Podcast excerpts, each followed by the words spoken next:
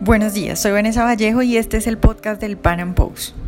Gustavo Petro y Sergio Fajardo son las amenazas más fuertes que tiene Colombia en las próximas elecciones presidenciales.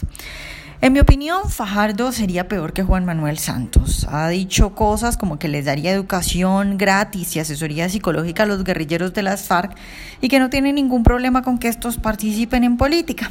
Pero además es que está acompañado de Claudia López y Jorge Robledo, por lo que es muy difícil creer que su gobierno no va a tomar una línea de izquierda. De otro lado está Gustavo Petro, que simplemente dice abiertamente que va a expropiar. Fue íntimo amigo de Hugo Chávez y es el verdadero candidato de las FARC. Hoy vamos a hablar al respecto, vamos a conversar sobre los planes de estos dos candidatos, sobre sus propuestas y sobre lo que sería Colombia con alguno de estos señores como presidente. Nuestro invitado es Luis Guillermo Vélez Álvarez, él es economista, docente de la Universidad de AFIT y consultor. Luis Guillermo, buenos días y muchas gracias por estar de nuevo con nosotros. Vanessa, ¿cómo estás? Mucho gusto conversar contigo una vez más. Bueno, pues Luis Guillermo, mm, Petro y Fajardo hasta hace poco eran los que punteaban en las encuestas sobre intención de voto para presidenciales. Eh, ahora se metió ahí Iván Duque que bajó a Fajardo, pero pues igual digamos que Petro y Fajardo siguen siendo amenazas importantes, a pesar de que Fajardo haya bajado un poco. Mi idea hoy es que hagamos una especie de análisis de las propuestas de estos dos y el nivel de peligro que representan. Entonces empecemos con Fajardo, que para mí es un misterio, porque yo he intentado buscar cuál es el plan, por ejemplo, económico de Fajardo y lo único que he encontrado en su página es que él se propone, abro comillas, reactivar la economía. Entonces, ¿tú entiendes cuál es el plan de Fajardo? ¿Lo has escuchado hablar de economía? No, hace poco sacaron un, un plan y ahí me han estado comentando algunas personas. Eh, inicialmente habían sacado una propuesta económica que yo comenté eh, en un artículo que dice esa propuesta económica eh, pues no me gustaba porque tenía muchos elementos, es decir, eso yo lo reduje a cinco puntos, profundizar el asistencialismo, generar burocracia y empleo público, poner, se, estaban inventando una cosa que se llamaba la licencia social para los proyectos eh, de, inversión en el sector energético, en el sector minero, eh, impuestos progresivos, aumento de impuestos muy y finalmente eh, impulsar pues todas estas ideas de economía cerrada que maneja Robledo. Eso fue lo que sacaron inicialmente. Después, recientemente, hace unas tres o cuatro días, han sacado una, un nuevo planteamiento en el que tratan de ser, digamos, de situarse en el nivel de las buenas cosas que todos queremos, pero sin hablar del cómo. Entonces eso es lo que lo que están. Yo de todas maneras pienso que la, los planteamientos de Fajardo están muy influenciados eh, por, eh, por Robledo y por, por, Claudia, por Claudia López, que a nivel de ideas y de vainas de gobierno pues, eh, pueden estar equivocados, pero son más sólidos que Sergio Fajardo. Claro, eh, Luis Guillermo, ¿cuál crees tú que es el votante de Fajardo? Porque a mí se me hace que, es decir, sí tiene un voto de izquierda, pero creo yo que el grueso del voto de Fajardo es de esa gente que puede ser de izquierda, pero no se reconocen a sí mismo como de izquierda, sino que ven en Fajardo como el, tipo honesto, nuevo, diferente, joven. Eh, ¿Cuál es el votante de Fajardo? Bueno, eh, yo Fajardo lo, lo conocí como alcalde y lo apoyé en su proyecto de alcalde. Porque hacer planteamientos para ser alcalde de una ciudad es una cosa muy distinta de tener posición para manejar un país. Carlos Gaviria, pues que era amigo de Bajardo y un hombre de izquierda, le decía a Bajardo, mire, usted puede obviamente manejar una ciudad sin ideología, porque en una ciudad pues hay que barrer, hay que recoger las basuras, hay que garantizar que haya el agua en las casas hacer una serie de cosas que, se, tienen que hacer bien y no debería haber discusión sobre eh, ningún aspecto ideológico con relación a eso. Entonces el votante de Fajardo en su momento y lo que crea Fajardo a su alrededor en Antioquia es, eh, es una corriente donde había gente pues tecnócrata, gente que se acerca a la política pero que no está involucrada en los partidos y que pensábamos, sí, en ese momento en el manejo de la ciudad que teníamos justamente que sustraerlo a, a discusiones ideológicas que no tienen sentido. Y, y él consiguió, él consiguió un apoyo importante en eso y yo tengo que decirlo, a mí me parece que hizo una buena alcaldía. Ese pues era como, como el tipo de votante, clase media, que está preocupada por una buena prestación de los servicios, porque las obras públicas que se estén entendiendo con la valorización o con los impuestos locales se ejecuten bien, que el presupuesto se maneje bien y eso era como la, la cuestión. Entonces eso permitía, Vanessa, que personas de muy diversas y muy diversas tendencias ¿sí? pues se acercaran allí, porque no había lugar a discusión. Entonces, de hecho, allí hubo gente que colaboramos armando unas propuestas y finalmente un programa y un plan, y había gente de muy diversas orientaciones cuando ya se plantea el tema de, eh, del gobierno en un país, que en ese ya sí es necesario asumir posiciones en, en, temas fundamentales, como en temas de mercado, como en temas de la injerencia del Estado en la vida de las personas y todo ese otro resto de cosas. Ahora, esa era la base de él. Ahora, cuando se lanza aquí en, en, en, el eh, y empieza estas cosas, pues él se pone con, con esa alianza de izquierda que acá en Antioquia, acá en Antioquia sorprendió, sorprendió y desconcertó a muchos de, de, sus amigos, a muchos de sus amigos, y que le ha enajenado, eh, que le ha enajenado que muchos de sus amigos, pues que no son de izquierda y que no nos gusta esa izquierda, pues no podamos de forma alguna eh, seguirlo en sus planteamientos. Y al mismo tiempo, eh, como no tenía esa identificación de izquierda, hay alguien más izquierda que él, con Petro, entonces también eh, muchas, muchos, muchos personas que son más de izquierda pues se han ido hacia, hacia Petro, entonces Fajardo parece que se está quedando, eh, como dice el dicho, con el pecado y sin la prenda. Luis Guillermo, pero un gobierno, una presidencia de Fajardo, ¿sería una presidencia de izquierda o tú crees que él lograría eh, frenar un poco porque tiene encima a Claudia López y también a, a, a, Ruledo?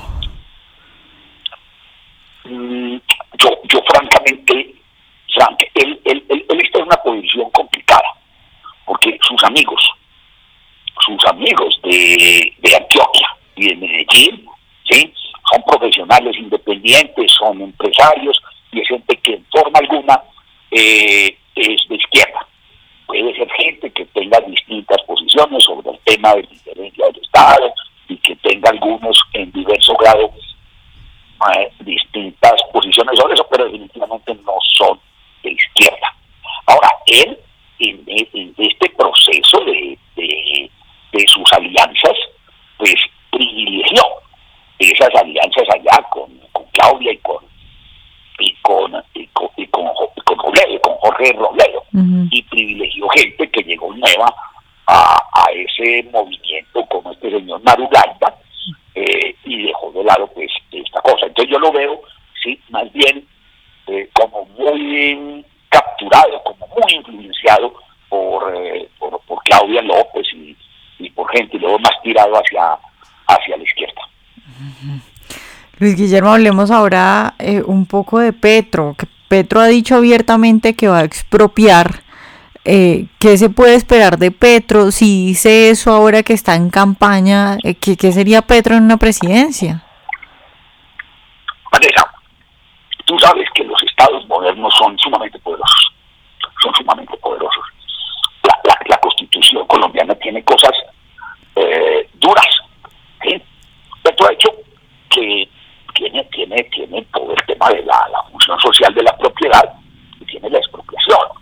Es decir, eh, tiene el, sistema de utilidad pública, interés social, y entonces se declara una obra de, interés, de, utilidad pública, de interés social, entonces quien tenga la declaratoria para adelantar una obra de esas, puede entrar a, a, expropiar. Porque gente, eso existe hoy. Y ahora, mm, eso es una cosa pues que, puesta en manos ¿sí? de una persona como esta y los otros instrumentos que hay en, en, nuestro, en nuestro régimen constitucional y legal que, que, le permiten a un gobernante eh, tener un gran poder. Los estados son muy poderosos, son muy poderosos. Entonces, a mí, a mí obviamente, hoy estamos viviendo una época que, es muy distinto a lo que pensaban los liberales. Los liberales pensaban que la constitución y la ley era para ponerle límites a la acción del gobierno. Hoy la constitución y las leyes son para hacer casi ilimitada la acción del gobierno. Entonces lo que hay hoy, sin necesidad de cosas extravagantes en manos de un personaje de estos, podría ser muy peligroso. Es como entregarle pues un bisturí eh, a, a, un niño para que haga una operación de corazón abierta. Los riesgos son muy grandes porque este señor es una persona muy ignorante en, en temas de economía, es un voluntarista, él no, no es capaz de entender que la sociedad es una entidad compleja, que no es una empresa, que no es una cosa que uno diga hágase, hágase, sino que hay una serie de fuerzas y de resistencias y al lugar pesa mucho conflicto, ¿cierto? Entonces esa ignorancia que de, la forma en que funciona la economía, de la forma en que funciona la sociedad, unida a una y a un convencimiento, eh, a una idea de sí mismo que es como mesiánica, me parece que es sumamente peligroso. El personaje me parece peligroso por esas razones, porque está en la situación de más peligrosa de la ignorancia, ¿cierto? El ignorante convencido que es el poseedor de la verdad. Una persona en esas condiciones, si uno la tiene por ahí diciendo locuras en una esquina, pues no hay ningún problema, pero encabezando el, el, el Estado de un, de un Estado con unos instrumentos tan poderosos para intervenir la vida económica y social de las personas, me parece un riesgo tremendo. Luis Guillermo, ya, ya para terminar, quisiera preguntarte, hemos visto fotos de Petro llenando plazas eh, con un montón de gente alrededor de él, en las encuestas va punteando. ¿Tú crees, se ha dicho que estos eh, son votos pagados, que lo están inflando? ¿Tú crees que estamos hablando de verdad de que lo están inflando o estamos hablando de un fenómeno de verdad preocupante? Em, es una buena pregunta. No, yo creo que tiene una, una acogida importante. Yo creo que tiene una acogida importante y que tiene medios, ¿sí? Pues para llenar eso, ¿cierto? Las plazas eh, no se llenan si, si, si no hay quien lleve la gente en los buses a las plazas. Toda la acción política requiere una logística eh, de, de una logística que es costosa, supone movimiento. Yo creo que se están dando las dos cosas, Vanessa. Indudablemente, indudablemente, hay mucha gente ¿sí? que, que, es atraída por ese discurso, que es atraída por ese discurso, y hay mucha gente que, que cree ciertamente en esas cosas.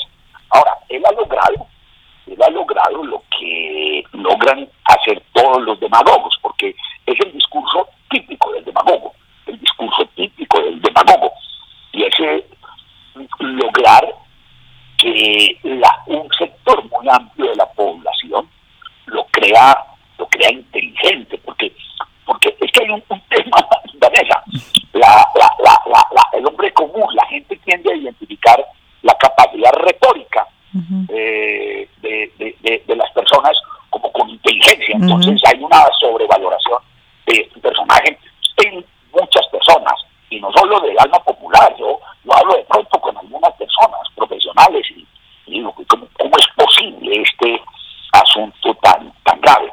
Porque obviamente esas tendencias son, son, son muy emocionales, eso no es racional y no es fácil pues uno educar políticamente a un montón de personas cuando se presenta una coyuntura en la que eh, los grupos tradicionales de gobierno están tan terriblemente desprestigiados. Pues tú has visto todo esto, lo de Grecia, las cosas que pasaron recientemente, están gravitando en estas elecciones.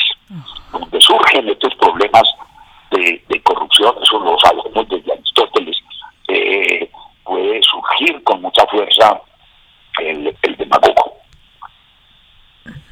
Bueno, Luis Guillermo, pues muchas gracias por estar hoy con nosotros. Vanessa, siempre es un gusto conversar contigo. Que estés muy bien. Ojalá hayan disfrutado nuestra entrevista de hoy. Recuerden seguirnos en nuestro canal de YouTube y en nuestras redes sociales y nos vemos en un próximo Panam Podcast.